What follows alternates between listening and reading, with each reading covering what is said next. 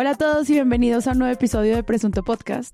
Hoy vamos a hablar de las marchas y las contramarchas. Y para eso, ¿qué más, Andrés Páramo? ¿Cómo le va? Bienvenido. Hola, ¿cómo están? Muchas gracias por invitarme. Ya logramos ver todo el discurso de hora y media de Petro, entonces estamos listos. Sí, como que íbamos a grabar más temprano, pero resultó que nos tocó sacar hora y media de nuestro tiempo para poder preparar este episodio. Eh, María Paula Martínez, ¿qué más? Fue, fue tan largo, tan largo que se hizo de noche y Antonella se tuvo que poner un saco. Casi no acabamos. Así es verdad, le tocó cambiarse la pinta, ¿no? ¿no? Y se ca- cambió el clima. Empezó de día y terminó de noche. Terminó de noche. Así, así de largo fue. Dios, Santiago Rivas. ¿Qué más, Santiago ¿Qué más? Rivas? Yo creí que no iba a volver. ¿Cómo te atreves? Solo por, por dos veces ya te la voy a montar, obviamente. Bueno, está bien. Está bien. Es para hacerme muestra de lo mucho que te extrañé. Mm, Gracias. Yo también los extraño mucho. Ah, bueno. Y me alegra mucho estar acá otra vez. Excelente. Les recuerdo que en Presunto tenemos una página que es el lugar más fácil para encontrar cómo apoyarnos. Muchas personas que me escriben, bueno, ¿y cómo es eso del Patreon? ¿Cómo dono? En nuestra página web hay un botón que dice donaciones y ustedes simplemente entran allí y nos ayudan a hacer sostenible este podcast, a apoyar la edición, la investigación, el tiempo de estudio, etcétera. Entonces, a todos los que llegaron estos días, muchas gracias y a los que se quieran sumar también. Y también, eh, pues están nuestros ingresos a las comunidades, es decir, seguirnos en Twitter y también participar de todos los debates en nuestro canal y servidor de Discord.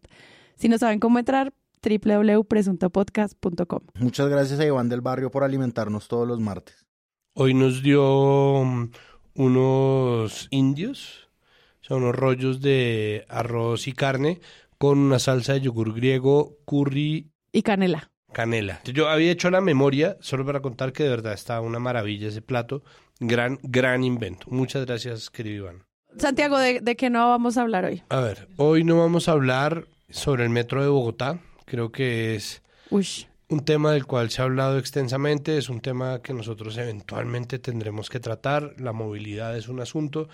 Las cosas distritales, nosotros que somos pro descentralización, mm, eh, pues obviamente pueden ponerse muy tediosas, pero al mismo tiempo la pelea por el metro de Bogotá se ha convertido en una disputa política de importancia nacional sí. y al mismo tiempo hay un montón de gente que a- a quienes le llegan a sus municipios periódicos que tienen un montón de declaraciones, información, desinformación y versiones encontradas. Valdría la pena igual ver lo que está pasando. Y me gustaría también que, que habláramos, que eso sí creo que algún día perdido por allá, y es del manejo noticioso, eso lo hemos medio mencionado en capítulos, que se hace en las emisoras populares musicales Ah, porque me parece que de verdad es, el- o sea, los niveles de locura en los que nosotros estamos tienen que ver mucho también con nuestro periodismo popular. ¿Y qué es lo que eso quiere decir? claro. Esto sería un súper buen capítulo como al menos para presentar un panorama. Pues ya que estamos abusando de la palabra popular, pues valdría la pena echarle un ojo, pues. María Paula, ¿de qué no vamos a hablar hoy? Eh, hoy no vamos a hablar de la noticia de dos personas muertas en una fiesta en Chapinero, que nos recuerda Ah. ese capítulo empantanado que tenemos sobre el cubrimiento al consumo de drogas y a la fiesta en Bogotá. No es el primero en el año, al parecer fueron dos personas muertas en una fiesta en Chapinero, en una fiesta electrónica, y creo que échele cabeza que serán nuestros invitados si nos escuchan, por favor, vengan, vengan, para ver cómo es que estamos cubriendo ese tipo, ese Mm. tipo mm, de hechos, ¿no? Que no tienen que ver solo con el consumo, sino por supuesto con la logística, con la logística, con lo que los llaman el mínimo vital de agua Sí. y pues las razones por las que dos personas, dos jóvenes van de fiesta y terminan muertos por no sé si es por asfixia o por falta de atención después de un consumo de sustancias que puede ser atendido y para el que, para el que hay protocolos como los que tiene Echer Cabeza, pero que terminan en, en esto que terminó el fin de semana en Bogotá. Yo solo quería decir, mira, hasta que no haya condiciones seguras, Juan de Igualvira, no te vas a meter a una fiesta. Te lo advierto desde Presunto Podcast. Sí, porque, porque además ya no lo va a hacer con un Alcacetzer como lo hizo en Caracol, en semana va a ir más allá. No, va a ser Va a ir él más el allá. Alka-Seltzer. Va a estarse re- revolviendo entre, entre, entre las aguas de, de- de la música electrónica y... No, no, no. Sí, no. No, no, y además que lo que tú dices es muy cierto porque este tema también crece un montón porque cada vez hay otras formas de consumo, está todo como el boom de los hongos, también como la conversación en torno a otros tipos de acceso a drogas y siento que eso es algo que está viviendo la cotidianidad de la gente y que si los medios no lo cubren, pues la causa de desinformación puede llevar a lugares muy peligrosos. Sí, es la precariedad en el discurso sobre estos temas, porque Sí, sí, son sí. dos muertes alarmantes para el, ¿no? Pueden en nuestros niños y niñas en- Mm. eh, por el consumo de esas sustancias que tuestan la cabeza. Es- hay mucho más, es mucho más complejo que eso en el lugar, el aforo mismo del lugar, eh, 1.200 personas sin cómo salir de ahí, nos ponen a pensar en, en lo que ha hecho los medios para, para hablar de eso, porque además hemos conocido ya, este es como el tercer caso en menos de un año de algo así. Sí, yo eh, voy a hacerle propaganda a un estudiante, no es porque sea mi estudiante, pero creo que tiene un buen proyecto que se llama Mínima Dosis Podcast, donde hay en muchos episodios han evaluado esto, entonces mientras llega presunto, pueden... Vayan dar- allá. Vayan para allá. Páramo, ¿de qué no vamos a hablar hoy? Nosotros en un episodio pasado habíamos hablado del asesinato de Valentina Tres Palacios, pues del feminicidio. Nosotros habíamos dicho que había habido como una evolución acerca del perfilamiento que se le hacía a ella, como también tratando de exponer las razones por las cuales, ¿no? De una forma pues como no muy em, ética, pues buscando también como rating dentro de las noticias. Y pues eso llegó a un punto ya, pues digamos, como esa involución de las cosas llegó al punto en el video ese que está medio viral de los comediantes estos de Fox News, en los que ya prácticamente se están burlando, digamos, de, de, de los hechos. Eh, y ellos obviamente están muy felices con que la gente esté brava con ellos por, por, cancel, por, cancel, digamos, por cancelarlos, no porque ellos tienen sus funciones llenas, pero por, por sí, porque la gente los critique por hablar de cualquier tema. Es una cosa que sacó hoy la, la, la periodista Mónica Rodríguez en su Twitter diciendo, yo no estoy hablando de censura, estoy hablando de trazar unas líneas éticas. Y pues esto que hacen estos dos Qué comediantes, rabia, en serio, qué pereza. Mm, sí está cruzando unas líneas éticas ya como, a ver, tienen que ponerse eh, las pilas y ser un poquito más serios, más responsables, más humanos incluso. Eh, a pesar de estar reivindicando todo el tiempo el hecho de que el humor puede hablar de lo que sea, pues puede ser mucho más empático y no, no caer en ese círculo de revictimización que en el caso de ellos sí ya llega a un nivel como de abyección como terrible. Sí, y además que el debate del humor que siempre está hablando de la libertad de expresión, gente, ya no hacemos chistes racistas, no hacemos chistes feminicidas. Sí, pues es, además es como, no, es que somos libres de, sí, son libres. Y la gente también va a ser libre de reclamarles Exacto. todo lo que se les dé la gana. Es decir, es tan doloroso que no exista una comprensión completa de, de, de las dimensiones de este problema, que uno de verdad quisiera ver algún tipo de aprendizaje real. Lo que pasa es que es fácil dejar de confiar, porque si la estrategia es, "Ay, me van a cancelar por decir esto, pero pues realmente es que no hemos aprendido nada sobre cuáles son, ni siquiera son los alcances, es que es de verdad es una cosa de mera humanidad. O sea, nadie está pidiendo que llegue el gobierno y, y los censure, nadie está pidiendo que el Ministerio de las TIC les baje los videos de YouTube, simplemente se les pide que ser unos imbéciles y ya. Sí, sí, sí.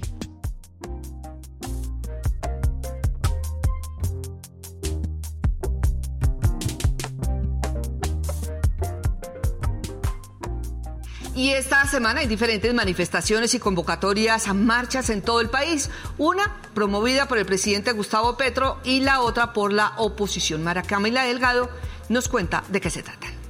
La primera de estas grandes marchas está programada para mañana 14 de febrero y está a cargo del Gobierno Nacional, promovida por el propio presidente Gustavo Petro. La segunda gran marcha para esta semana también va a ser un día después de esta, es decir, el 15 de febrero, el miércoles. Sin embargo, las razones son las mismas, la oposición o el apoyo a las reformas presentadas por el gobierno del presidente Gustavo Petro ante el legislativo.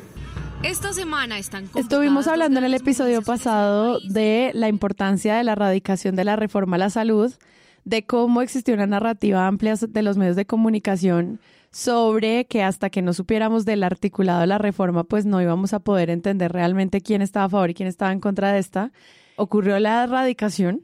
Esto fue el 13 de febrero de 2023 y con esto se hizo también pues un llamado a las calles. Ya se había hecho una, ya se había convocado a marchar a la oposición el 15 de febrero y pues lo que hizo directamente el presidente fue una invitación a que también la gente se sumara a las calles el 14. Todo esto se sintió claramente como una estrategia política que nos convoca hoy y que pues nos trae a ver los medios cómo cubrieron al menos este anuncio.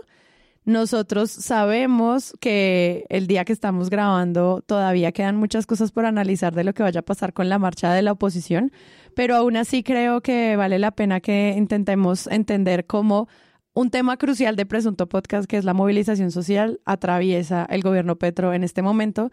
Ya habíamos hecho como algo un poco de cómo funcionaban las marchas de la oposición, pero pues en este caso hay una agenda un poco más clara, que también habíamos dicho que eso eventualmente iba a pasar con la propuesta de las reformas y el cumplimiento del plan de gobierno. Y nada, pues aquí estamos. ¿Qué podemos decir de la, no sé, de esta jornada no pasada por agua, al menos en Bogotá, de esta primera marcha que yo todavía no entiendo la diferencia entre marcha y contramarcha, no sé cuál es cuál. Sí, yo creo que las, los medios de comunicación reaccionaron, digamos, de la forma previsible a lo que podrían reaccionar. Yo creo que, y cada uno a su medida, es decir, yo creo que hay como una proliferación amplia de cosas de opinión, ¿no? Como los tic-tac de Marisabel Rueda en, en Semana Digital, el editorial del colombiano, que me pareció combativo, bien escrito, y sin embargo hace algunas preguntas de Petro, sobre Petro, digamos como un poquito como a lo del colombiano, es decir, como dice como si Gustavo Petro piensa conducir su periodo presidencial dentro de los cauces y los métodos de la democracia o si por el contrario optará por una deriva populista y autoritaria. Eh, yo creo que son igual preguntas válidas, es decir, a mí no, me parece que eso esté como salido de casillas, me parece que establecen como una postura de mm, hacerse preguntas, de hacer un llamado a que el lenguaje por parte y parte de la marcha y la otra marcha, pues eh, tengan un poquito más de comprensión por el otro. Yo creo que están preocupados, obviamente, bastante, pues, por la deriva de lo que podría ser el talante de Gustavo Petro como gobernante. Me parece que hacen una salvedad y es que dicen eh, el gobierno tiene todo el derecho incluso a hacer discursos de balcón, incluso a convocar manifestaciones, es decir, eso está bien. Lo que vamos a saber, ellos se preguntan es si sí o no, es decir, si Petro va a ser el, autoritario que podría ser o el, del talante demócrata. Ellos dicen que eh, desde la presidencia se ha advertido que las reformas son aprobadas en la segunda vuelta de las elecciones a la presidencia. Entonces ellos dicen, votemos pues a la caneca esto. Ahora, contrastando un poco el editorial con el, con el discurso de Petro, que yo creo que vamos a analizar un poquito más adelante, a mí me parece que a lo Petro, él también deja una duda. O sea, él obviamente dice esto se va a presentar ante el Congreso y eventualmente ante instancias judiciales, eh, pero él también, pues, a su modo de entender una democracia ampliada o popular o como quiera llamarle, pues claramente, de nuevo, su discurso podría generar eh, tensiones con la prensa, la prensa crítica de él y la prensa opinativa. De resto era como también especies de balances, vamos a preguntarle a fulanito de tal de la oposición y a fulanito de tal del, del pues progobierno, haciendo estos esquemas pues de, de mm, informativos de previsión de lo que podría pasar, fuentes de la oposición a lo que marca, etcétera, etcétera. Yo creo que había como un libreto un poquito construido nuevamente, me parece a mí, desde la presidencia, ¿no? Como para que por rebote algo así sucediera. Eso es como más o menos general, ya, ya, ya entraremos en detalles. No, nada muy novedoso, ¿no? O sea, todo es como, no hay articulado, la gente salió por estas razones, esto es la convocatoria, al menos como de términos generales, Santi. Yo creo que valdría la pena empezar por hacer un análisis un poco más detenido de lo que quiere decir populista o de lo que quiere decir la palabra populismo, porque pues es que el colombiano a mí sí me parece que es un editorial bien escrito, pero por ejemplo me parece que es un editorial flojo en la medida en la que apela a un recurso al que Petro apela muy a menudo y es el de es ahora o nunca, ¿no? que es como si fuera, o sea, parece de verdad el comercial de una transmisión de un partido de eliminatorias del Mundial. Es ahora o nunca. No es como, es este, este es el, este, es decir, el 14 de febrero de 2023 y no ninguno de los otros días que faltan para el 7 de agosto de 2026 es el día en que nos vamos a dar cuenta de si Petro sí o no es un populista o un demócrata, cuando además no son necesariamente contrarias las ideas. Que si va a adoptar una postura democrática o una deriva autoritaria, ¿por qué no ambas? ¿No? Es decir, ¿por qué no ambas si existe un proyecto de ley que se pasa por el Congreso? y al mismo tiempo un llamado a la gente a que busque refrendar ese cambio, ¿no? Entonces todas esas complejidades quedan sometidas a un análisis que por privilegiar lo combativo me parece que termina soltando muchos de los matices, como me parece que ellos deberían pedirle prestados algunos matices a Yolanda Ruiz. Del país. Para quitarle algunos, porque Yolanda pues también es su columna. Yolanda, o sea, hay un cubrimiento del país América, Colombia, Virrey. Colombia, Teusaquillo. Teusaquillo. De incesto, memes y marchas.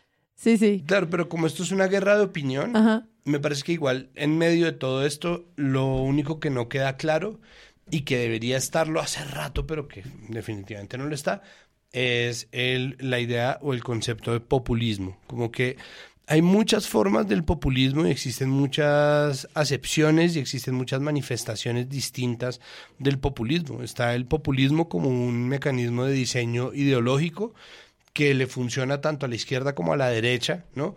Por ejemplo, hace poco, la semana pasada, eh, Biden hizo en Estados Unidos el discurso de State of the Union y parte de lo que se dijo mil veces era que él había recurrido al populismo económico. ¿Qué quiere decir el populismo económico para los gringos?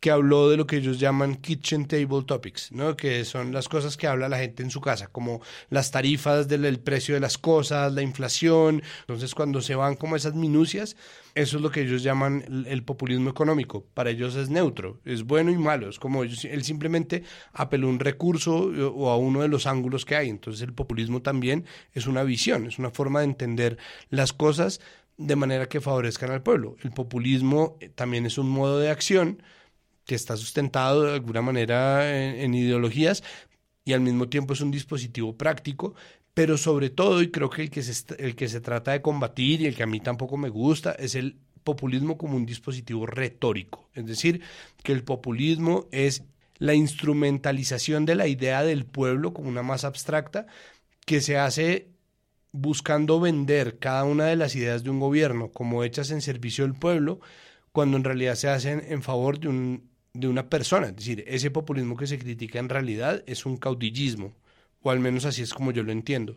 Entonces, en un país que se precia de ser súper democrático como Colombia, que no es tan así, que se precia además de ser un país en donde, en donde prima la meritocracia, que es una mentira, y en donde se habla mucho sobre lo técnico, todo el mundo está enfocado en por qué no hacemos lo técnico. Entonces lo técnico también tiene muchas caras y uno también puede ser un tecnócrata populista. ¿no? No en vano se utilizó mucho la encuesta, y ustedes la mencionaban en el episodio de la semana pasada, en donde la mayoría de los colombianos y las colombianas estaba diciendo que no quisiera que cambiaran las CPS. Eso es un dato importante, lo que pasa es que no es el todo, así como el hecho de que un montón de gente haya votado por una persona y le haya elegido presidente, tampoco es el todo de, de, un sistema democrático y una persona que llega con apoyo popular, una persona que llega con votación récord, como le pasó a Iván Duque, que llegó con una votación que hasta ese momento nadie, nunca jamás, ni siquiera el, el político más popular de este país, en los últimos 30 años, que es Álvaro Uribe, había conseguido. había conseguido. Entonces llegó Iván Duque con esa votación y eso tampoco fue representación de nada y al cabo de un tiempo la gente ya estaba, ay, yo lo que digo, puta, pero no se demoró nada, ¿no? Entonces, esa, esa idea del populismo versus, ¿no? Como las otras cosas o lo que se supone que se le opone al populismo es lo que termina marcando los ejes sobre los cuales se hace esta guerra de opiniones, en donde de verdad hay, o sea, existe una paleta gigantesca de, de, de cosas para ver que valdría la pena analizar dentro de los materiales que ofrece y reírse uno un poco, pero obviamente lo más importante, pese a que partamos de ahí, será llegar al cubrimiento de qué pasa en realidad o cuál es el ambiente o cuál es el entorno del contexto en el cual se dan estos escenarios de una marcha convocada por el gobierno, que no es nuevo, a mí no me gusta, pero no es nuevo, versus una marcha convocada por la oposición y eso pues obviamente pone a todo el mundo ¿no? a, a, jugar en una serie de competencias de números que pueden ser muy ridículas, pero que finalmente es lo que hay que leer. Y que terminaron nombrando como un acto simbólico más que una marcha, por la misma naturaleza de estar en contra de o de la indignación, que es lo que moviliza. Sin embargo, Petro en su discurso habló de la movilización como de la sociedad civil viva y de una sociedad que quiere que, que reclame y que casi que pase por encima del gobierno si no le cumple, ¿no? Habló de la, del activismo social. Los medios lo anuncian, hacen una suerte de previa porque la convocatoria se conocía desde antes, hubo incluso polémica, como diríamos, por el afiche de Carolina Corcho y el 14F y demás, y aparece titulares como la reforma de la salud y marchas, los hechos que marcarán esta agitada semana. Entonces arrancó con la radicación del proyecto en el Congreso, que ya tuvo una primera jornada histórica, frase que de la que han abusado en dos días eh, o, y abusarán, eh, intuyo, durante los próximos eh, cuatro años de gobierno, tres años y medio de gobierno, porque ya fue histórico el martes, el lunes, perdón, ya fue histórico el lunes en la tarde, cuando sentaron a un montón de personas del gobierno y en un acto simbólico e histórico irrepetible, hicieron una jornada larga con atril presidencial y la bancada para explicar la reforma versión 1. Digo versión 1 de explicación. Y entonces apareció un video, eso está colgado en la presidencia. En la... Y pues sí, versión 1 de reforma también. Sí, sí, claro, el borrador pues de esta reforma, la propuesta, eh, y, y el recuento de lo que había sido también estos meses para llegar ahí, las socializaciones y demás que se hicieron en el sector, en territorios, bla, bla, bla. Lo que queremos es que un médico pueda ir a cualquier lugar del territorio nacional y atender a cualquier persona en el territorio nacional. Lo que queremos es que una médica pueda ir a atender en la casa de una familia campesina, por muy alejada que esté. Lo que queremos es que una mujer embarazada pueda ser digna del tratamiento y del cuidado médico y que no muera. Lo que queremos en el fondo es que un plato de sopa llegue a la mesa de cada colombiano o colombiana.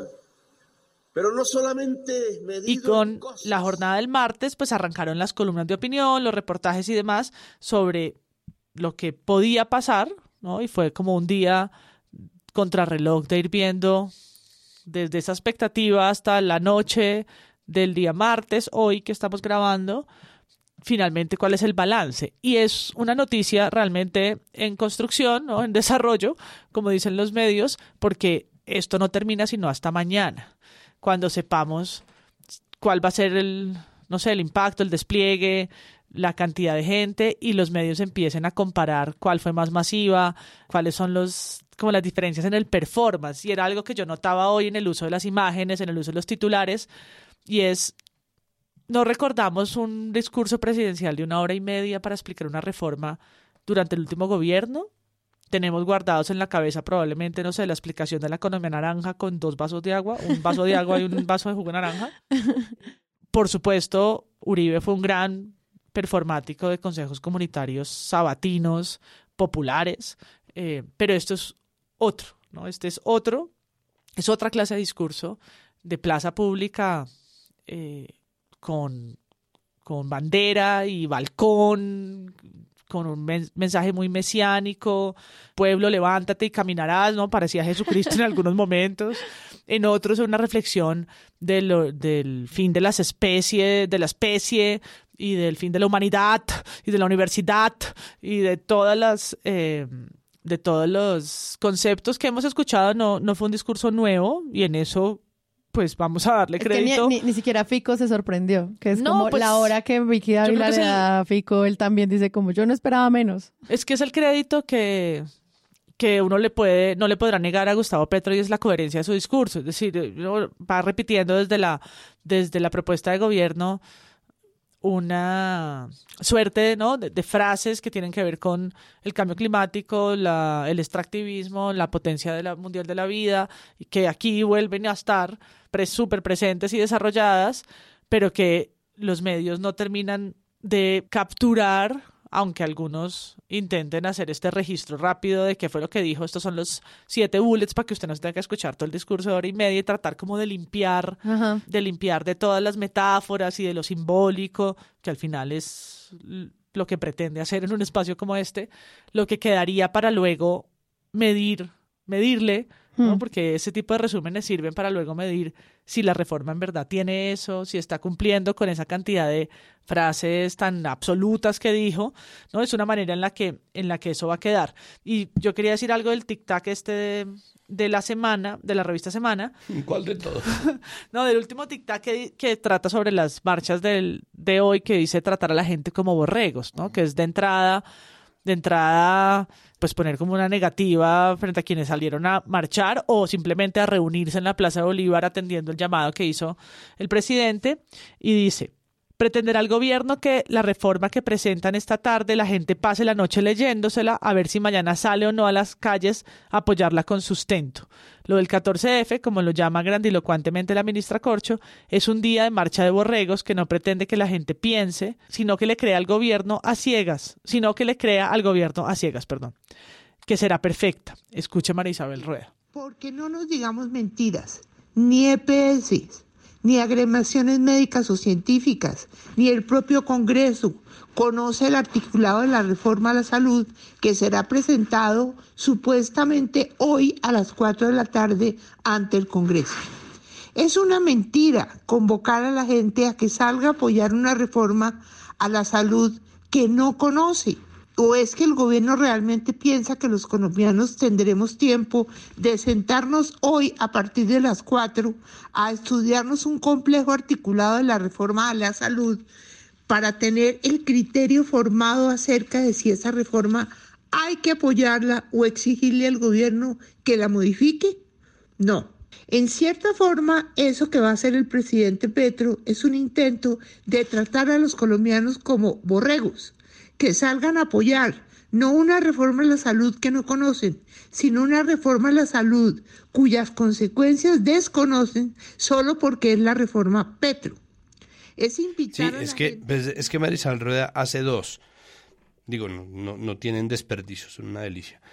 Y, y en las dos, pues obviamente, como son las guerras de la opinión, es que ese tropo bobo de, de es que es un populista y no lo piensa técnicamente ni de manera sopesada, es algo que se utiliza muchísimo para, para vender opiniones que tampoco son sopesadas y que no están ponderadas sobre ninguna base técnica, sino están hechas sobre eso. Entonces, lo que hace Marisabel Rueda es en la primera salir a decir como es que los está tratando como borregos, es que nos sacan a decir como en cambio cuando es todo lo contrario. Es como, ah, bueno, gracias, aclaradas todas las dudas, ¿no? sí, Como apoyar ciegamente, fin. das un montón de elementos de análisis, gracias. Que es lo mismo que, y la siguiente que hace es la gran carreta para las marchas petristas. Entonces, ella se supone que sí salió a leerse toda, o sea, contrario a lo que ella cree que la gente no hizo, que digo, la gente no hizo, eh, se leyó ella sí, aparentemente toda la reforma de la salud, y entonces se lee todo el, el, el carretazo del comienzo, como todos los principios pues, sobre los cuales está montada la reforma, y dice, cuando en realidad es todo lo contrario. ¿Qué? Punto. Punto. Sí, pasaron tres minutos, cierra así y es como, ah, bueno, gracias, ¿no? Como al- aclaradas todas las dudas. Entonces, ahorita, por fuera de micrófonos, estábamos teniendo una conversación que a mí me parece muy importante y es sobre el nivel del discurso de Petro, ¿no? Hay una parte de nuestra conversación en la cual se ve, es evidente que Petro no es un tipo populachero en la medida en que utiliza un discurso elevado, ¿no? Es grandilocuente, entonces no es un tipo que se la ponga fácil a la gente, ni es un explicador de cosas, sino es un orador. Mi posición es que igual Petro es populachero porque el tipo utiliza una cosa que es un poco lo de, respondiendo a lo del colombiano, es lo de ahora o nunca, ¿no? Y es como Petro siempre está avisorando el apocalipsis, ¿no? Y es, y es un Casandro, el manto del tiempo. Yo les dije en 2003 que el planeta se iba a calentar. Yo avisoré el fin de la humanidad, un apocalipsis que se venía, se veía venir en el fin de las especies, en el fin de las especies que no tienen EPS, en el uno como, "Ah, ¿qué? ¿No? Como, el neoliberalismo, así lo llamo, se dedicó, entonces, ah, no, las izquierdas del mundo, entonces empieza a dar unas vueltas, entonces, claro, el tipo no le baja al tono intelectual, pero el man siempre está diciendo, ¿y si esto no ocurre? es la extinción lo que viene. Es el dolor de una madre llorando sobre los pedacitos de muchos pajaritos. Como, no más, ¿no? Deja de pintar escenarios donde son absolutamente definitivos. Y lo que yo creo que está pasando ahí, que es, es que el gobierno está jugándose una carta en donde creen que tienen más. Es decir, ellos saben que pueden perder prestigio, legitimidad, un montón de cosas, porque dentro de lo que lee, por ejemplo, Marisabel Rueda en el Tic Tac, en donde lee como todos los principios, hay unos que uno dice, ¿qué? ¿No? Pero para eso ellos, tienen los petrosplainers, ¿no? La gente que dice, ay, este inculta no entiende que lo que está diciendo el señor presidente. Entonces, obviamente, la hora y media de discurso de Petro va a ser refrendada en 13 horas de petrosplaining, ¿no? 13 horas de tweets. O sea, calculo lo que se demora en leer un tweet, 13 horas de eso. De tweets y contra tweets diciendo, pero es que este imbécil y este ignorante, entonces hoy, por ejemplo, las tendencias en Twitter era bobo, eh, Paracol, o sea, hay un montón de... de que además atacaron unos periodistas. Además dejaron, no dejaron eh, sacar unos periodistas en las mm. marchas en Cali, en el sur de Cali, que es inaceptable desde donde se lo mire. Exacto. Entonces, ese juego retórico, ¿no? Ese juego retórico es un juego en el que el gobierno siente que tiene las de ganar. El problema es, de nuevo, cómo se va a tramitarla, pero es que eso es aburrido. Entonces lo que pasaba con el gobierno Duque o con los gobiernos, que era que pasaban unas reformas gigantescas como estas, tienen 150 y pico artículos, ¿no? Pasaban unas reformas gigantescas que englobaban un montón de cosas, en algún punto se vuelven imposibles de explicar. Y respondiendo un poco a lo que dice MP, pues Petro tampoco explica la reforma a la salud. O sea, él habla, glosa sobre, anuncia la reforma pensional, dice los principios sobre los cuales las, montan, ¿no? Como que pone a la gente, alinea a la gente, eso también es un deber del gobierno, con los principios y las bases sobre las cuales están pensadas esas reformas, pero tanto como que le explique, o sea, como que él diga, como las EPS van a hacer esto y en cambio no esto, la reforma va a hacer esto y nos va a costar esto y pensamos lograrlo de esta manera. No.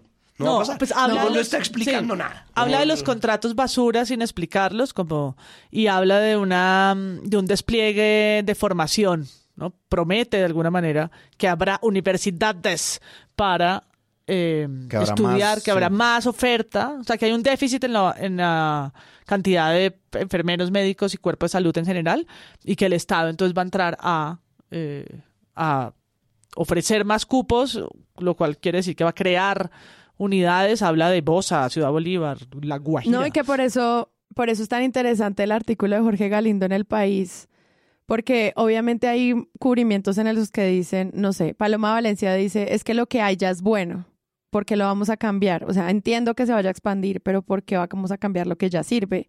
También la conversación sobre, tenemos un gran cubrimiento, también la conversación sobre, llegamos a vacunar a la gente. O sea, como que hay unos mensajes que se proponen desde muchos espacios donde el sistema de salud funciona. Entonces, cuando se piensa en hacer un cambio, pues obviamente uno dice, pero entonces, ¿por qué van a cambiar las cosas que sí? Y en esa pregunta es en la que ronda el reportaje de Jorge Galindo. Y es, ¿qué significa bueno en qué sentido? ¿Qué significa bueno, por ejemplo, para el acceso de especialistas? ¿Qué significa bueno en los especialistas que tenemos, en los contratos que tenemos, en el acceso a la información, en la investigación y con datos? Destruye la palabra bueno con datos. O sea, ¿cómo explicas qué es bueno para que la gente esté menos desinformada? Porque para mí bueno a veces no es hacer fila en la EPS o todo este mensaje que hacían como, bueno, entonces porque la gente sí prefiere la prepagada que la EPS normal. Y ahí siento que como esa bondad del sistema que no debería ser cambiado, sí atraviesa muchos medios que como María Isabel no ahondan en eso, pero que al menos en el trabajo que hace Jorge en este proceso de periodismo de datos sí es muy claro porque lo explica uno por uno qué es eso que pone el sistema de salud en el lugar que está ahora y qué cosas deberían ponerse para mejora. Y ahí siento que sí hay un aporte interesante. Es que a mí me parece que hay una cosa que es como la raqueta la tiene, la raqueta y la pelota la tiene Gustavo Petro todo el tiempo. Sí, sí, sí. Entonces, en ese sentido, los medios le están devolviendo un poco lo que él ha, ha- ha hecho. Entonces, esta guerra opinativa se ha vuelto también una como una cosa aspiracional a discutir desde el terreno político el significado de que la gente salga a marchar por obra de que un gobierno la convoque, ¿sí? Y yo creo que en esas, o sea, ellos mismos, estoy hablando del tic-tac, el primer tic-tac de María Isabel y el editorial del tiempo, ellos mismos están, están como más o menos prometiendo una cosa que no van a dar nunca, ¿sí? O sea, ellos también les sirve jugar a eso, porque Claro. obviamente yo leí el artículo de Galindo, me parece que Galindo en el país pues pone en últimas un artículo entero para eh, demostrar con datos por qué tiene que haber más prestadores del servicio de salud humanos, no, no tanto institucionales, sino más médicos y más personal humano. No humanos de Eh, la Colombia humana, Sí, exacto. humanos históricos.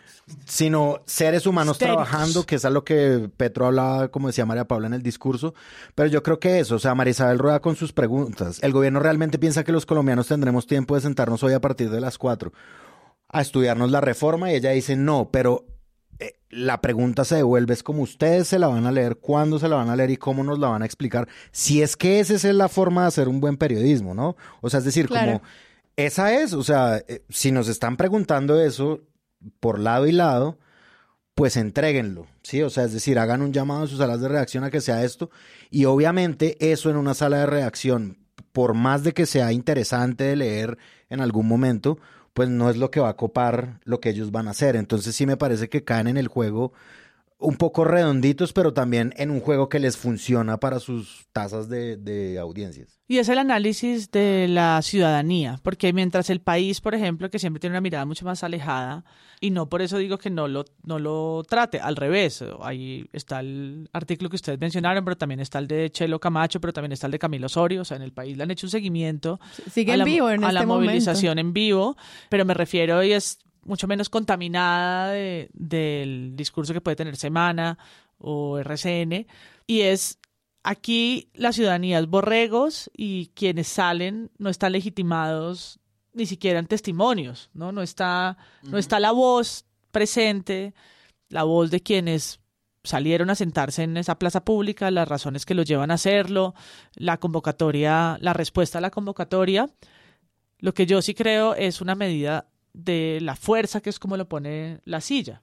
Por primera vez, el, por primera vez desde que fue elegido, el presidente sale a ese balcón a medir un poquito su popularidad. Por supuesto, es de vieja data que los presidentes salgan a hacer como movidas plebiscitarias de sus reformas a la calle. No es la primera. Eh, sí, entonces no más FARC y salen 10 millones de personas y bueno, lo convocan ciudadanos, seguidores o el mismo presidente. Pero la primera locución que dio Gustavo Petro, no sé si la recuerdan, fue pero paupérrima hasta en la producción audiovisual. O sea, esto era como un atril con un fondo, como con un croma Ah, inmundo sí, sí, sí, y un sí, discurso que nos desplomó en su...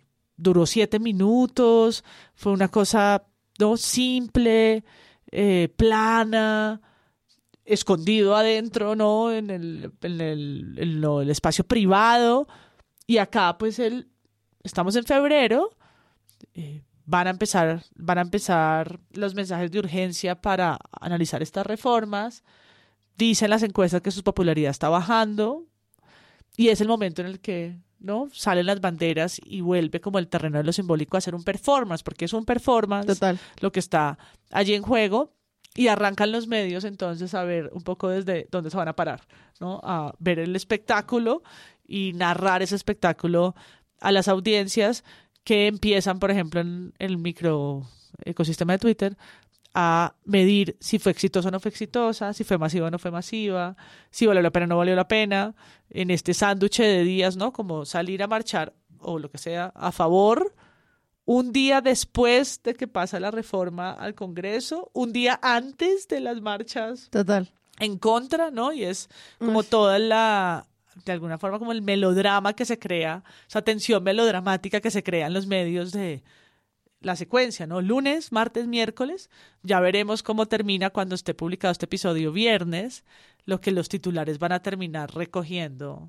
de las jornadas que van a decir otra vez históricas y universales, irrepetibles, mesiánicas, poderosas. Sí, es que es re exagerado que el tiempo diga como la semana más agitada, es como, bueno, sí, pues también. Pero ese llamado que tú haces, yo siento... Y, ah, y veremos cómo califican a los que salen en la marcha antipetro. Si Ah, sí, antiborregos, antiborregos intelectuales, ¿qué- qué- ¿cómo serán? ¿Cómo serán?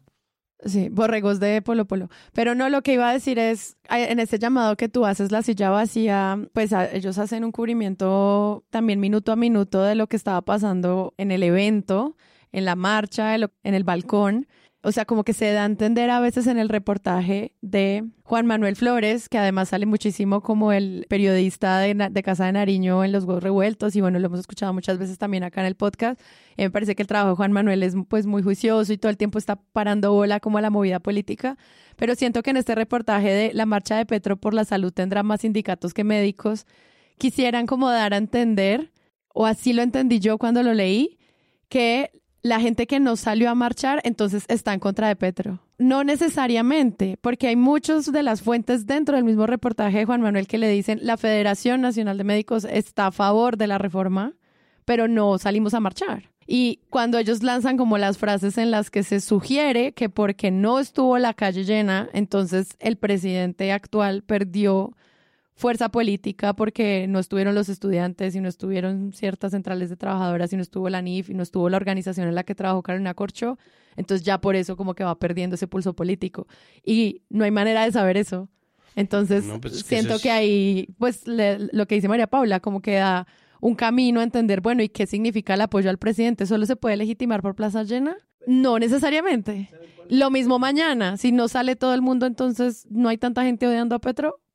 No necesariamente. Es decir, el problema es que aquí existe una competencia por el monopolio del discurso que está para mí cifrado en tres cosas o cuatro.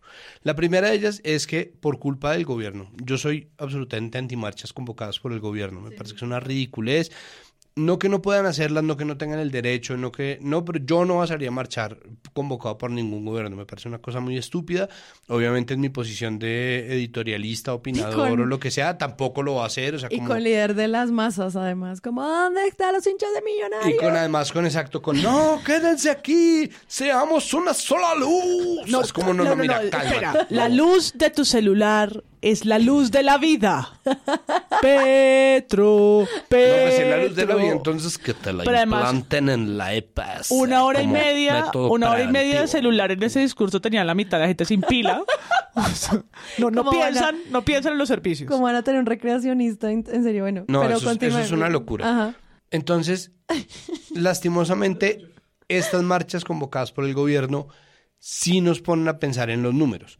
No porque importen en realidad, sino porque están compitiendo. Entonces, ya que están compitiendo, ¿no? Ya que hay marcha y después otra marcha, entonces ahora sí vamos a ver quién es. Entonces vuelven las, las fotos. Entonces, yo quiero ver la foto tomada con un dron. Yo no quiero que tomen la foto eh, con, con medio Disney para que se vea mucha gente. Entonces, después sale alguien y toma foto de la plaza desocupada. Miren, esta estafa y después sale alguien y pone la foto llena, mentiroso. Entonces, eso es una pelea que nunca jamás nadie va a ganar. Lo siguiente es un abuso ridículo de la falacia de autoridad. Y es como estas personas lo dicen, por lo tanto es cierto. O como estas personas lo dicen, nos preocupa. Entonces, eh, por ejemplo, la W, gremios del país rechazan marchas convocadas por el gobierno por reformas. Versus o bueno, o en conjunción con el de eh, la marcha va a tener más sindicatos que médicos. Entonces es como, a ver, vamos a pensar, ¿por qué sindicatos es peyorativo y gremios no? ¿Qué le da a los gremios el derecho? Sí, yo sé que uno es de la W y otro es de la silla vacía, pero los gremios sí han participado de todas las discusiones que se dicen técnicas, ¿no? Cada vez que hay alguien de los gremios es, no, por favor, queremos que se mida esto con un referente técnico Claro. y basado en cifras, ¿no? Que es el discurso que repiten en la derecha, en el centro, que cada tanto deberían repetir también en la izquierda, porque es importante en cierta medida. No, pero no, vamos a hacer esto técnico. Entonces, técnico es que ellos ya tienen unas cifras y tienen unos conteos de lo que sirve, de lo que no, de cómo ellos lo tienen visto, pero eso también puede cambiar. Eso también puede cambiar. Y en cambio los sindicatos les parece que son simplemente activistas políticos, ¿no? Que son simplemente hacedores de bonche, y revoltosos y peliones y quejetas, pero que además son, y esto es de verdad un, un dejo de clasismo gigante, trabajadores rasos, ¿no? Porque ¿quién está sindicalizado? Trabajadores rasos, ¿no? El jefe nunca está en el sindicato. Entonces, los gremios son los jefes, pero más sindicatos, entonces, claro, no solamente es no necesariamente que la gente no salga a marchar quiere decir que la reforma no tiene apoyo. Si la reforma es una estupidez, pueden salir los 50 millones de colombianos a la calle, bebés, ancianos, todo el mundo puede salir a la calle y la reforma va a seguir siendo una mierda de reforma. Entonces, eso no es lo que valdría la pena y sin embargo, la cuestión de los números termina aunada por quiénes están apoyando esto. ¿Los, economistas? ¿Quiénes lo apoyan? ¿Los gremios? No hay demasiado sindicato y poco médico. Es como, es que no solamente los médicos saben lo que es pasar por una EPS o tener una fila. La gente también tiene algo que decir ahí. Es como pretender que la reforma política, entonces solamente pueden salir los políticos y los politólogos vayan y coman mucha mierda. Porque es que eso no funciona así. Pero la competencia termina yéndose a eso. Y el tercer elemento de esa competencia es tratar de llevar los principios a un nivel de discusión que termina desgastándolos. Entonces, el informe de la ministra de Minas, que tiene unas cifras que no están avaladas por los técnicos, que generó este bololo al interior del ministerio, que dio con la renuncia de Belisa Ruiz, que ha dado como una guerra infinita retórica, termina siendo saldada, entre comillas, por Petro, diciendo pues al menos no estaba bombardeando niños. Es como, no seas hijo puta. Porque ese no es el punto. Es decir, ese no es el punto y el problema es que esa pelea no tiene fin, ¿no? Entonces, pues Petro es tremendista y obviamente viene de responder a las advertencias tremendistas de un poco de mentirosos medios de comunicación, gremios, empresarios y gente de otros partidos políticos como Fico, que sigue hablando como si estuviéramos en la campaña. Es como, Fico, ya perdiste, perdiste en primera vuelta. Y sin embargo le dan una hora y diez minutos en semana para que diga las puñeteras bobadas que decía en mayo de 2022. Ya perdiste, papá vete de acá. Pero ahí, en términos de periodismo, Semana toma sus declaraciones y dice, Fico se destapa. Y se destapa, es como, eso no es noticia, ¿qué le nada importa Fico? esto lo que le está diciendo es nuevo tampoco, no es como que hubiera estado tapado antes. Pero además, como esto es noticia, como esto da para titulares, como marica...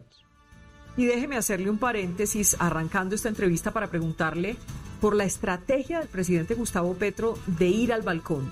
Pues no me extraña, no me extraña para nada porque pues así lo hizo en campaña todo el tiempo. Así cuando se hizo víctima de tantos temas en su momento utilizaba simplemente estos argumentos y estas figuras que muchas veces se terminan convirtiendo en figuras muy ligadas a los populistas. No me extraña para nada, claro que tiene el derecho al menos di como invitamos a Fico, que es amigo nuestro y ex trabajador de semana, a, opinar con nosotros. Pues ya está bien. Es decir, la opinión de Fico es tan válida como la de cualquier persona, pero al mismo tiempo se la trata de inflar y eso termina siendo también un problema que le da una ventaja, por ejemplo, al gobierno, que tiene un dispositivo retórico mucho más sofisticado que eso.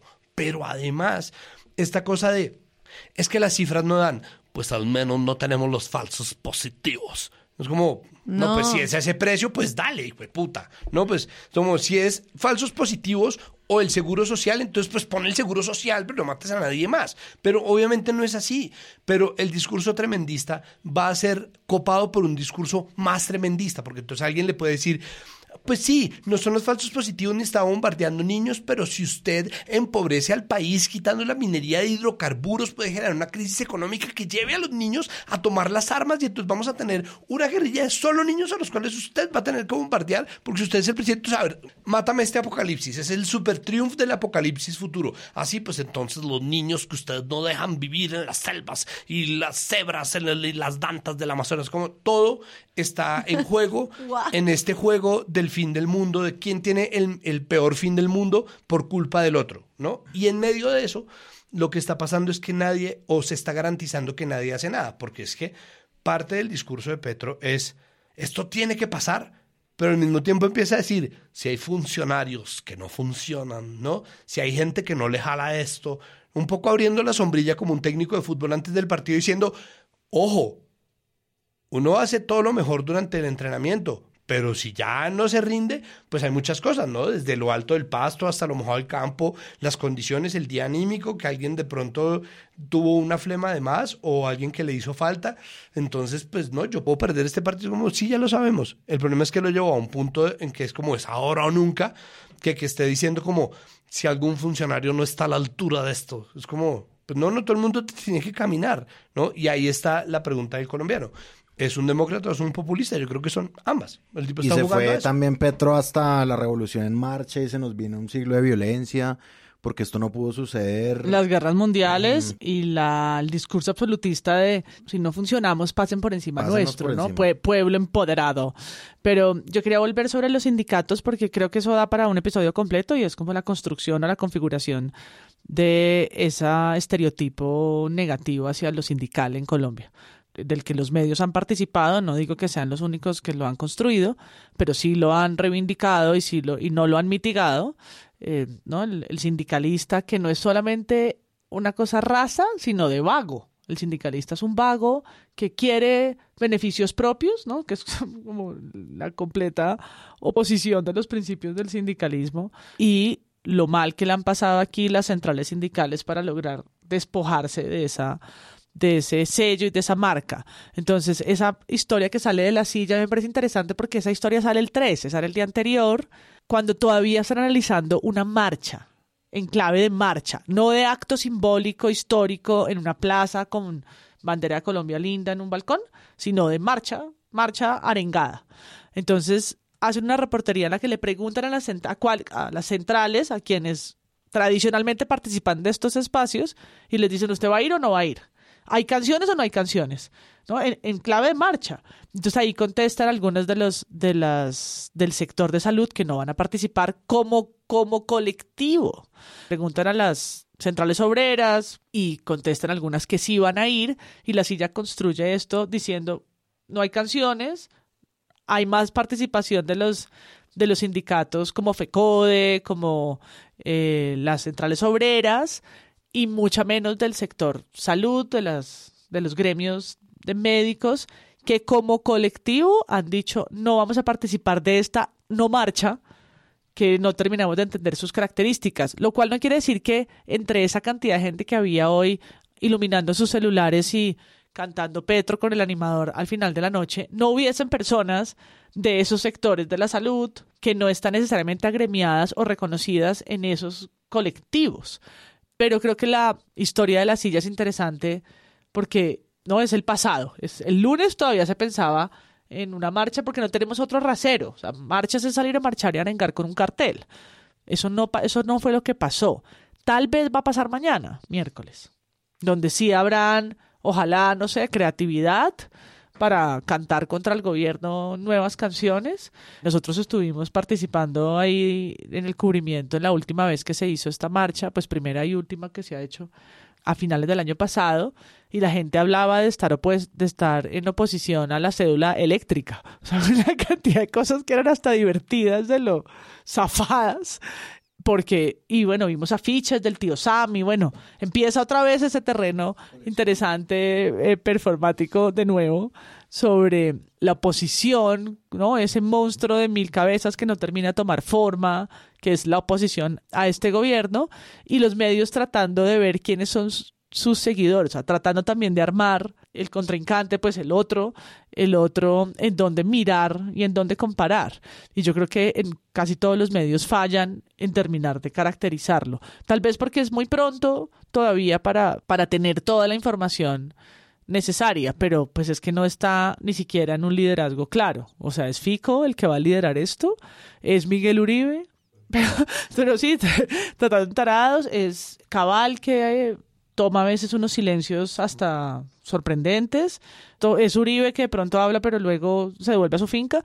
No, eso no termina O de se tener reúne con Petro. o se reúne con Petro. Esto no termina de tener un doliente y yo creo que eso, pues para los medios al final es, como dice la silla, nuevo. Es un escenario nuevo.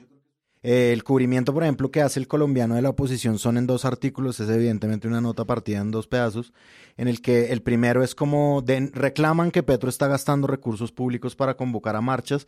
Esto es un video del, del representante de la Cámara, José Jaime Uzcategui, diciendo, vean todo este despliegue, es como unas vallas ahí, uno dice, pues es un evento de presidencia, o sea, ¿qué esperamos de, de esto? Sí, o sea, es decir, me parece que hace falta, obviamente, es decir, la oposición, pues sí, son representantes, Mm, y hablan cosas, pero sí hace falta como caracterizar y también mirar la complejidad de lo que están diciendo.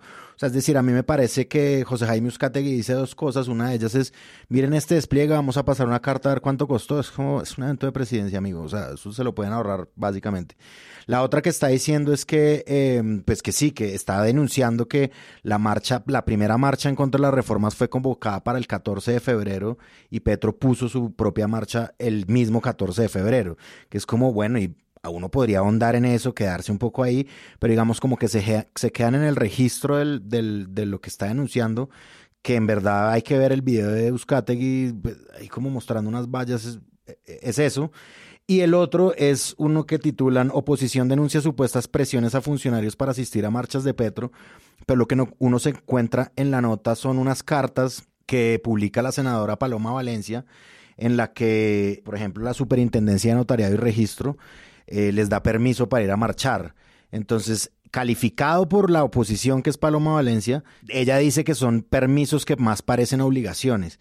Sí, pero si uno, o sea, es decir, si uno se pone a pensar muy bien, o el despacho de la de un ministerio, el despacho de la señora ministra le da permiso a la gente de trabajar de 7 a 2 para llegar que los servidores públicos puedan llegar a tiempo a sus hogares. Si uno se lee las cartas que están ahí de parte de Paloma Valencia, pues se encuentra una cosa muy normal. O sea, la forma de titular estos actos de la oposición, la forma de adentrarse en ellos, la forma de calificarlos, pues debería ser un poquito más compleja a la medida de lo que están diciendo, porque tampoco es que los medios se puedan inventar otra oposición que no existe todavía muy definida, como dice María Paula, pero sí podrían entrar a decir unas cosas un poco más interesantes de lo que ellos mismos dicen, porque es que denuncia supuestas presiones a funcionarios, esto pues no es así, es decir, son unas cartas que salen diciendo si quieren pueden ir a marchar. Es una cosa muy distinta la una a la hmm. otra. Y eso tiene que ver con, una noticia que apareció en Caracol Radio Boyacá, que yo la vi en el feed de arroba Robertico en Twitter, y es que aparece una imagen en Tunja donde hay una firma de papeles y aparentemente unas personas pasan en un video, hay, hay imágenes y video, y les firman un papel. Puede ser un bono, puede ser es una hoja blanca. El copy del tweet dice, asistentes a la concentración de apoyo al presidente Gustavo Petro en la Plaza de Bolívar de Tunja recibiendo bono de apoyo por 30 mil. Se ven las personas con sombrillas en el sol, con eh, unos letreros participando, sí, de lo que es una aglomeración, qué sé yo. En esta imagen se puede apreciar cómo algunos de los asistentes tienen el bono de apoyo en esta jornada de las marchas. Y son unas fotos cuando las personas tienen ese papel aparentemente firmado del video en su mano. Luego, unas horas después, dice la misma noticia, el seguimiento al hilo, ante la polémica por bonos que al parecer estarían entregando en manifestaciones de la Plaza de Bolívar. O sea, hace dos tweets los dabas por hecho. ¿no? Al parecer, entregando, la CUT Boyacá, la Central Obrera, aseguró que son auxilios de transporte que entrega el sindicato para docentes que vienen de provincias lejanas, que será descontado al sindicato.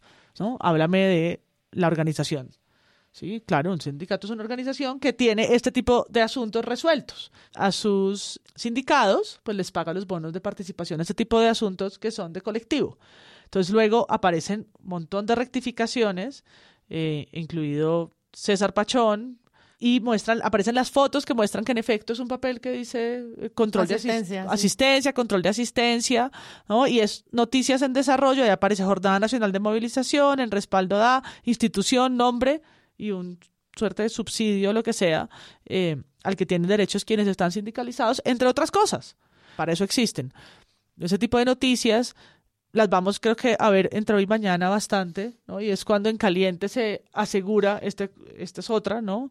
La oposición, las supuestas presiones o los supuestos auxilios que eh, terminan estando en la lógica Claro, por un lado, María Isabel Rueda dice como todos van como borregos solo porque es Petro. Y por el otro es como no van porque les pagaron. Entonces también es cómo se plantean esos análisis, al menos desde las narrativas de la convocatoria, que siempre pues es un gran tema para ver la movilización social y es cuáles son las razones por las que la gente fue a la calle hoy y por las que va a ir el miércoles. Video de Caracol Radio Boyacá tiene un millón de visualizaciones. El de los bonos el de la gente que está recibiendo 30 mil pesos por ir. Y no lo que han como siempre es con lo lo que han- se queda la gente. Exacto, A sí. pesar de que lo rectifiquen después. Lo han rectificado, pero ese video tiene un millón de visualizaciones.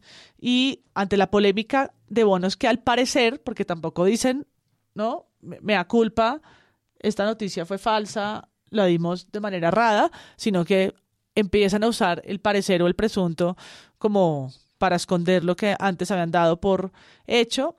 Esa noticia tiene 254 likes. La otra tiene un millón. Claro. Claro. No, pues si mañana uno sale y se monta en un taxi, ay, sí, yo que le estaban pagando a la gente para que... 30 mil, yo vi los bonos, ¿vio la foto? 30.000. ¿Vio la foto? Los en bonos dos en la días, mano. En dos días eso va en 700 mil pesos. No, si ve que le estaban pagando 150 mil pesos. Y la idea si de la- le- Eso no eran Claro. 100, son Y, y 300. con la foto es como esa Claro. verosimilitud. Tú estás viendo a una persona con una, con una papel en la mano y te está diciendo un medio como Caracol. No es un tuitero desprevenido que está ya, que está allá en la plaza tomando unas fotos y diciendo en Twitter qué es lo que él dice que es. Es un medio como Caracol que está firmando con fotos y videos que esos son bonos para luego muy simplemente poner abajo otro hilo que dice al parecer. No, pero un momento. Estás haciendo un- una, una noticia de algo que no es cierto y tu rectificación está un poco plana, sabiendo ya de entrada que aunque lo hubieses hecho mejor, no hay forma de, de asegurar que las personas que vieron el primer video y la primera noticia van a ver tu segunda o tu continuidad. Hmm. Ya hemos dicho varias veces que estamos grabando el martes, pero muy seguramente, señoras y señores, ustedes van a ver una reflexión en diferido de lo que es eh, lo que nosotros vivimos el miércoles. Esto seguro va a pasar en el audio que escuchen a continuación. Bueno, hola amigos de Versuda, aquí haciendo la corresponsalía, la corresponsalía, para hablar, bueno, sobre lo que pesco de un breve repaso de algunos de los cubrimientos que se hicieron de las marchas del 15 de febrero en oposición a las reformas del gobierno de Gustavo Petro. Mm, Lo primero que hay que decir es que subsiste la pregunta de cuál es la marcha y cuál es la contramarcha. Yo siento que la contramarcha fue la del gobierno, porque el gobierno pues nada tiene que hacer, nada tendría que hacer, no es obligación, no es su responsabilidad convocar marchas, aunque sea legal, legítimo, haya pasado antes, lo que sea. El caso es que se habla de la contramarcha como esta del 15, pero entonces ok, esta marcha en parte me imagino que fue movida un día porque temían tener menos gente, son gente menos organizada, eh, y sin embargo salió más gente. Entonces uno de los puntos que está constantemente en los cubrimientos, a los cuales, y esto creo que es algo afortunado, no se le dio, o sea, se le da el, el- el lugar que tiene, que es responsabilidad además del gobierno, que salió a jugar a contarse, es que la oposición convocó más gente. En total 47 mil personas, 15 mil en Bogotá, mientras que en total las marchas a favor del gobierno convocaron 28 mil personas, lo cual es diciente, no de cuánta gente está a favor del gobierno, pero sí definitivamente cuánta gente está dispuesto a marcharle a un gobierno, que es otra cosa completamente distinta. El mejor cubrimiento para mí fue el de el análisis que se hizo en El Espectador y el cubrimiento que se hace en el país América Colombia Teusaquillo. Básicamente uno de los patrones pues está en el conteo y eso es algo que Petro se la jugó a hacer y terminó perdiendo por bobo, pero bueno, pues ahí está. 47 mil en total según la policía, 28 mil en total en las marchas de apoyo al gobierno. Uno, un patrón que me parece que es muy positivo, que da cuenta de la conexión que existe entre eh, los gobiernos y los medios de comunicación, o mejor dicho, cómo el ambiente político moldea también la forma en que se cuentan las historias de un país está en que cuando no hay violencia institucional política desde el Estado, se cuentan las historias de una manera más sopesada o cambian los relatos, ¿no? Estas marchas, todas las que vienen ocurriendo durante el gobierno Petro, no han sido reprimidas por el ESMAD. Eso es lo que debería ser, o pues, mejor dicho, para mí es el derecho de las cosas. No estoy pidiendo que nadie salga a agradecerle o a felicitar a Petro por hacer lo que debería, pero quiero que se evidencie hasta qué punto se nota eso en el relato de los periódicos, ¿no? Las marchas pacíficas, tranquilas, eh, una, narración, una narración completa de cuándo empiezan, cuándo terminan y los pequeños focos o brotes de violencia que hay. Y ahí empiezan ciertos matices entre medios más progresistas y medios más de derecha. Eh, por ejemplo, El País y El Espectador eh, hablan de cómo Daniel Quintero, específicamente el alcalde de Medellín, solicitó la presencia del ESMAD, mientras que Semana incluso cuando se trata de gente que está de acuerdo, o sea, cuando se trata de su propia base de electores, dice, el ESMAD tuvo que salir en Medellín.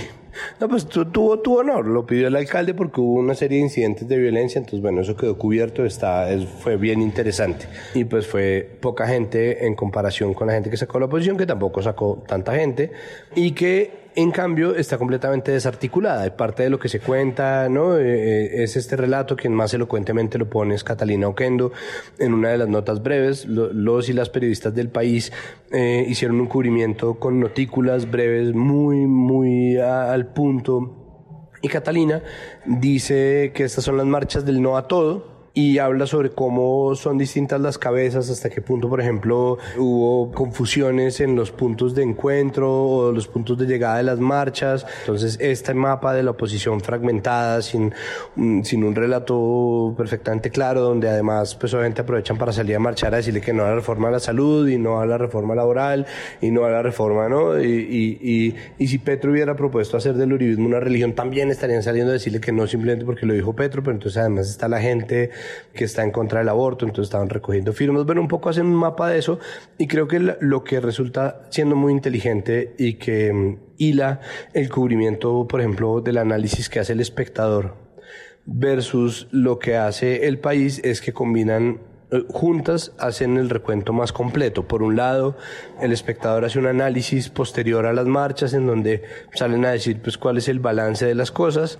sacan como un gran cuadro de, de las cosas que, que pudimos ver y por el otro lado, eh, el país se enfoca o enfocó este cubrimiento en tiempo real en la ciudadanía. Un poco lo mismo hace el tiempo, lo hace como con una cosa de mapa, como sí, van a partir de acá, van a estar acá. Estas notas del país, pese a que el texto pues tiene muchas desventajas frente al video, permiten un poco hacerse una idea de las cosas que iban pasando y terminan volviéndose unas postales muy interesantes de, de, las marchas.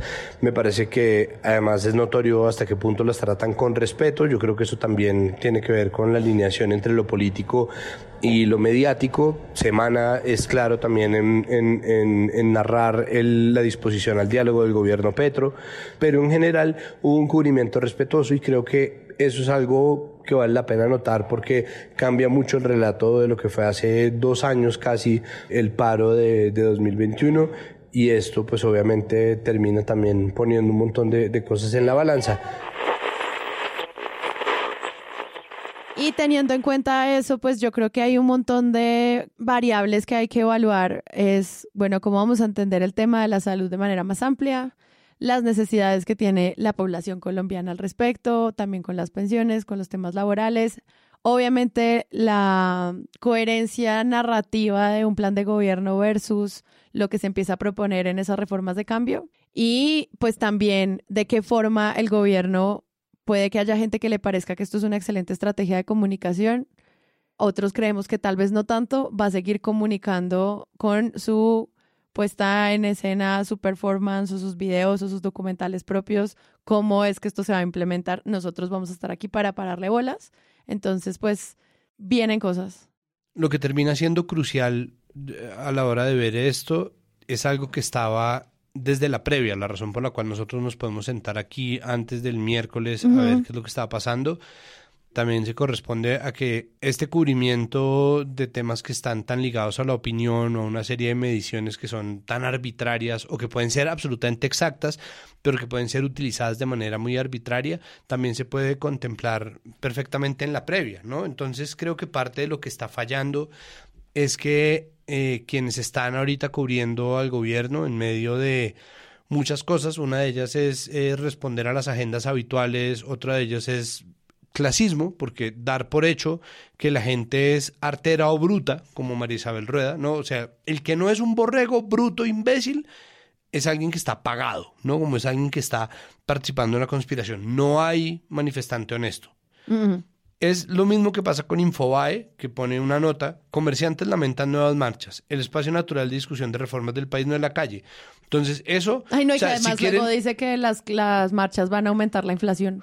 Además, y además pero ponen una foto, esa frase, pero además Dios ponen mío. fotos de manifestantes encapuchados, uno que está a punto de arrojar lo que parece una piedra. Sí, es como, como así no iba a ser la marcha del gobierno. Y creo que hay mucha gente que todavía, o sea, se la pasó tanto tiempo agitando las banderas contra el cambio que cuando llegó el cambio tampoco se ha dado la oportunidad de mapearlo. Y creo que es algo que es digno de mapear. Eh, valdría la pena mapear muy bien quiénes son los actores, quiénes son los agentes, qué es lo que está pasando y cuáles son los términos en los cuales valdría la pena lidiarlo. Entonces, yo no quisiera entrar, yo mencionaba la columna de, de Yolanda Ruiz para el país, pero yo definitivamente no quisiera entrar ahí, ¿no? Como en esa cosa en donde finalmente no se toma posición por nadie y todo es perfectamente válido, ¿no? Como que Yolanda es como, qué importante ver que la gente sale a marchar. Pero claro, si usted no sale a marchar, está en todo su derecho. Es más, está en su derecho de criticar a quienes salen a marchar. Y si usted marcha, está en todo su derecho. Y también está en su derecho de criticar a la gente que no salió a marchar. ¿Por qué? Por la reforma a la salud. O tal vez porque usted quiere una reforma pensional. Pero si no le gusta ninguna de las dos reformas, no se preocupe. Está en su derecho. Usted puede perfectamente estar a favor, en cambio. Pero ¿por qué no lo meditamos racionalmente, de forma ponderada? Esto lo podemos definir en una discusión técnica, sopesada, ponderada, tranquila. eh, que traiga además de una manera comedida todas las ideas a la mesa. Es como, ah, vale, ok. No, Ay, a mí me parece esa columna muy tierna. sí, no, a mí, a, mí, a mí me aburre un poco que existe un como, no, pues, un- ¿por qué no nos sentamos entonces a ver entonces qué podría ser? Yo hice algo hace mucho rato, perdón la autocuña, con los especiales que dejamos de Capital Político para cerrar el año. Hicimos uno sobre la reforma a la salud, que no tenía texto, que no tenía nada, mm, diciendo además que es una ridiculez pretender cor- eh, refrendar popularmente una reforma a la salud de 152 artículos, sin hacer asambleas en la calle en donde la gente discuta lo que se leyó, pero además poniendo la fecha de la manifestación un día después, o sea, 24, menos de 24 horas después de la presentación del texto, pues es una ridiculez y eso es populachero y eso es el populismo que tanto teme la gente. Ok. Entonces la pregunta era, ¿cómo sería una buena reforma a la salud? Yo no hago periodismo de datos, es decir, no puedo equiparar mi ejercicio al que hizo Galindo, pero es como, se le, pregun- pues le preguntamos a tres expertos, que son Jonathan García Ruiz, Andrés Vecino y Tatiana Andia, cuál es o cómo sería la, una reforma a la salud como la que necesita este país, y ellos dan en el clavo de ciertas cosas, muchas de las cuales además estaban en el discurso de Petro, bla, ¿no? Es decir, ahí está una forma. María Jimena Duzán hizo una cosa muy interesante, que fue al menos una aspiración de mapear qué era lo que estaba pasando. Porque es que las líneas de discusión han cambiado completamente, los medios siguen en su soberbia pensando que no, pero sí, el gobierno de Petro, que es un gobierno, insisto en mi término, semiocrático, que está adueñado de los discursos y que tiene una forma de hablar completamente distinta al de los gobiernos que le han precedido, casi que todos ellos, es un gobierno muy difícil de descifrar si uno no se sienta a ver cuáles son las implicaciones. Entonces, ¿por qué no nos sentamos a pensar qué implicaciones tiene que haya una marcha convocada por un gobierno que se hizo en las marchas de oposición? Marchas que fueron reprimidas por el ESMAD. Si esta vez no va a tener eso, va a haber bloqueos, que tantos bloqueos, pero dar por hecho que va a haber bloqueos como Claudia López, nota de la FM, dar por hecho que va a haber eh, agresión a comerciantes. El gobierno no puede darse el lujo de hacer eso. A mí me faltó o me faltará o lo que espero verlo en estos días mientras publicamos el episodio y es también pues ver lo que nosotros analizamos mucho en el episodio pasado sobre esta reforma que era también el lugar del Ministerio de Hacienda, ¿no? Que es Ocampo calmando los, los, los vientos y pues yo siento que obviamente tantos cambios, tanto crecimiento y tanta cosa que era lo que muchos periodistas se preguntaban, incluido Sergio Silva, era bueno, ¿y esto cómo lo van a pagar? Entonces ya veremos esta semana cómo esos dos ministerios charlan y también creo que eso va a ser fundamental para cuáles van a ser los artículos que pasen o no en esta reforma. Ya lo veremos. Muchas gracias, Andrés Paramo. No, muchas gracias a ustedes. Último punto que yo quiero tocar en, el, en el- la baraja y es que Alejandro Gaviria hoy, 14 de febrero, fue tendencia nacional de nuevo por una entrevista que dio en el tiempo diciendo que no fue, que sí fue oído, pero que sus sugerencias no fueron bien atendidas. Yo estoy ya como demasiado como eh, pensando en estos fallas en la comunicación que hay entre los ministros de Gustavo Petro eh, y ya no me parece como tan al azar pues que esté sucediendo eso. O sea, es decir, a mí, a mí, es decir, educación es una cosa fundamental según lo que dijo Petro hoy en su discurso para hacer llegar eh, a la ruralidad más médicos educados pues en la ruralidad. Y sí, o sea, a mí Alejandro Gavirio me parece que es una persona justamente que los medios quieren mucho pues por eso, porque se ha vendido como una, se ha vendido, ha sido en ciertas ocasiones una persona que se basa en los hechos pues para dar sus conclusiones, pero ya no me está pareciendo como tan, tan azaroso ni tan fuera pues de algún cálculo de Gustavo Petro que él entregue y filtre a un medio las oposiciones que tiene al proyecto de la salud, que él dé una entrevista el mismo día.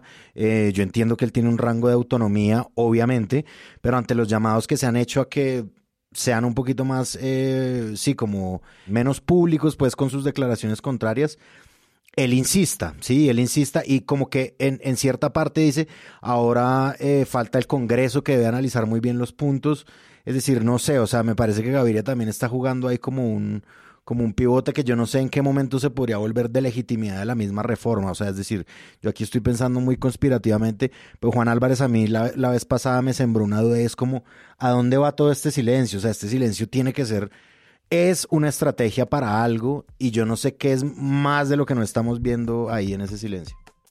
Uy, muchas gracias María Paula. Gracias, gracias, adiós. Y Santi, gracias por volver. Te extrañamos estos episodios. yo también extrañaba el presunto. Ay.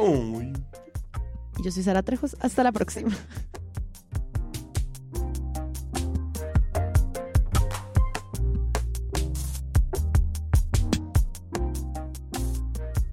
Si les gustó este episodio y quieren apoyar este podcast, los invitamos a que lo compartan en todas sus redes sociales. Esa es la mejor manera de crecer.